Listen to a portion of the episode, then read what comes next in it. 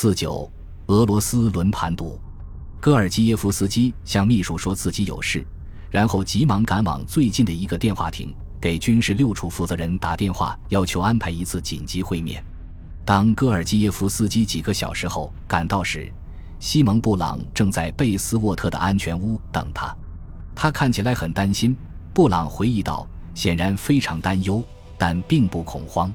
接下来的四十八小时里，军情六处和戈尔基耶夫斯基必须做出决定。”他是该按照电报要求回到莫斯科，还是一走了之，带着家人躲藏起来？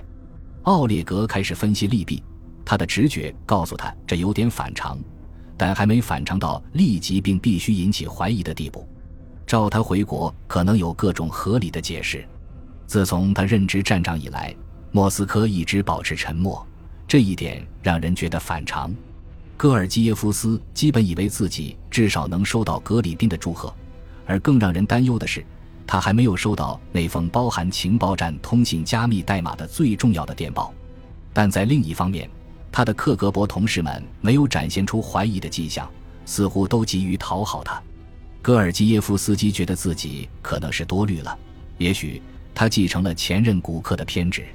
不止一名军情六处官员将眼前的情况与赌徒困境进行了比较。你已经积攒了大量的筹码。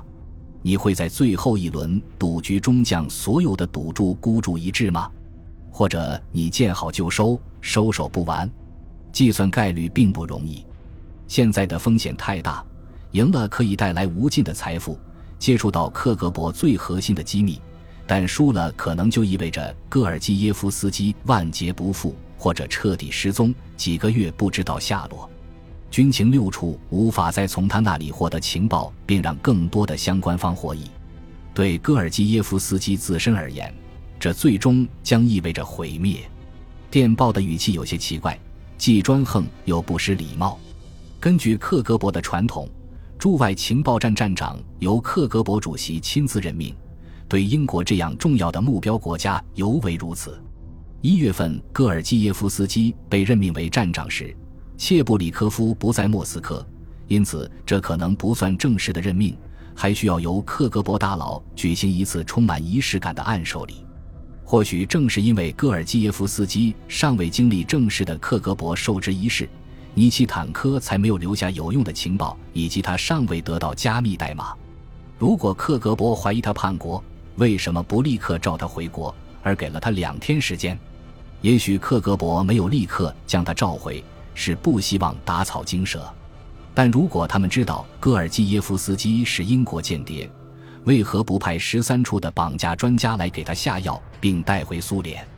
而如果这是以往惯例的话，为何没有提前发来消息呢？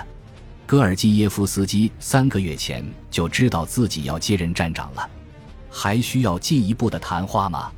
是什么议题如此重要且紧急，以至于不能在电报里透露？只是来自克格勃最高负责人，这既令人感到不安，也是戈尔基耶夫斯基现在受重视程度的一种体现。布朗试图站在克格勃的立场考虑问题。如果他们已经百分之百知道真相，就不会像现在这样冒险给戈尔基耶夫斯基留下逃跑的时间。相反，他们会静待时机，耐心周旋，给他提供低级情报，并静观其变。他们本可以用一种更专业的方式召他回国，他们可以编造他母亲去世之类的假消息，诱骗他回国。会谈最终没有达成明确的结论。戈尔基耶夫斯基同意在第二天晚上，即五月十七日星期五再来安全屋。同时，他订了一张周日回莫斯科航班的机票，表明自己会按时回国。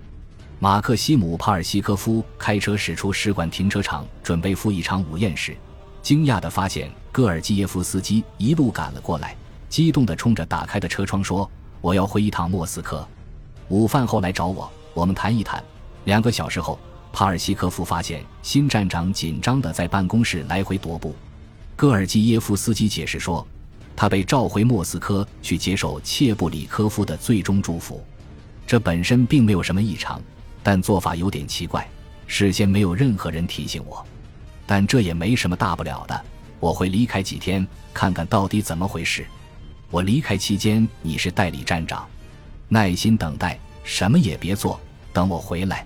在世纪大厦，负责人与要员在军情六处局长办公室召开了一次会议，讨论目前的局势。与会人员包括军情六处新任局长克里斯托弗·科温、军情五处苏联与东欧部门负责人约翰·德弗雷尔以及戈尔基耶夫斯基的负责人布朗。大家并不感到恐慌。军情六处的一些人后来表示自己当时非常担心，但与会的情报人员和其他人一样，都认为风险和机遇是五五开。戈尔基耶夫斯基即将取得最终胜利。两名与此事关系最密切的官员维罗妮卡·普赖斯和西蒙·布朗觉得没有理由就此放弃。德弗雷尔的报告指出，军情五处没有掌握克格勃发现戈尔基耶夫斯基的迹象，我们无法告诉他回去是否安全。德弗雷尔如此表示。与会人员一致认为，戈尔基耶夫斯基自己应该做出最终抉择。我们不会强迫他回莫斯科。但他也不应在双方继续合作上打退堂鼓，这有点不负责任。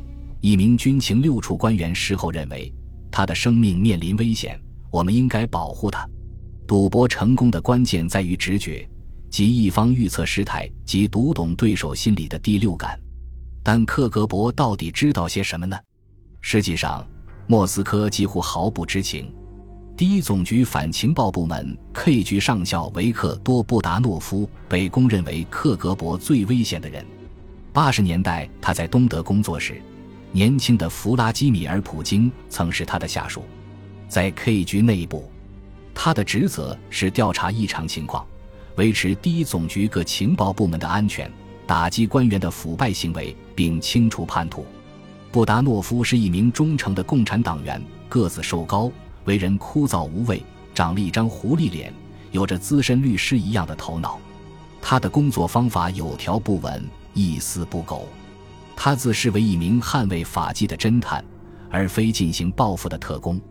我们一直严格遵守法律，至少在我任职于苏联克格勃反情报与情报部门期间是这样。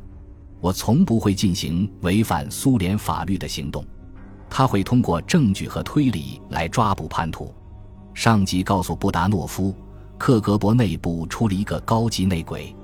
布达诺夫还不知道叛徒是谁，但他心目中有几个嫌疑人。如果叛徒服务于英国情报机构，那他可能是伦敦情报站里的某一个人。离开伦敦前，经验丰富的反情报官员列昂尼德·尼奇坦科曾发了多份报告，质疑戈尔基耶夫斯基的可靠性。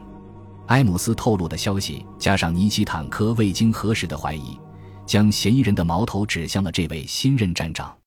戈尔基耶夫斯基具有嫌疑，但他并不是唯一的嫌疑人。尼基坦科自己也有嫌疑，帕尔西科夫也是如此，尽管他还没有被召回。此外，还有其他的嫌疑人。军情六处的触角遍及全球，内鬼可能潜伏在任何地方。布达诺夫并不确定戈尔基耶夫斯基就是叛徒，但他无疑知道，一旦此人回到莫斯科，克格勃就能查明他是否有罪，不用担心他会潜逃。第二天，即五月十七日星期五的早上，来到安全屋的戈尔基耶夫斯基带来了中心发来的第二封紧急电报，也显得放心了一些。回到莫斯科后，记住你肯定会被问到关于英国的问题。你因此要为一些具体的谈论做好准备，多准备一些事实。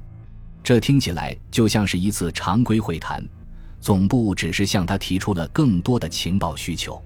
刚上任三个月的戈尔巴乔夫在去年成功访问英国后，开始对英国产生兴趣。切布里科夫很注重礼节，也许没有什么可担心的。当晚。戈尔基耶夫斯基和军情六处负责人又在安全屋碰了一次头。维罗妮卡·普赖斯准备了烟熏三文鱼和全麦面包，录音机进行了录音。西蒙·布朗阐明了当前局势：军情六处没有掌握情报证明召回奥列格有任何异常，但如果戈尔基耶夫斯基现在想要叛逃，他可以这样做，并且他和他的家人这辈子都会受到保护与照顾。如果他决定继续为英国服务，英国将永远感激他。现在他处于关键的十字路口。戈尔基耶夫斯基可以金盆洗手，英国人可以满足于既有的胜利果实，但如果他能从莫斯科安全归来，被克格勃领导人亲自任命为站长，那他们更是中了大奖。布朗后来回忆道：“如果他决定不回莫斯科，肯定也不会有人能劝他改变想法，我们也不会这么做。我觉得他看到了我们的诚意。”我尽量在此事上保持了一种客观立场。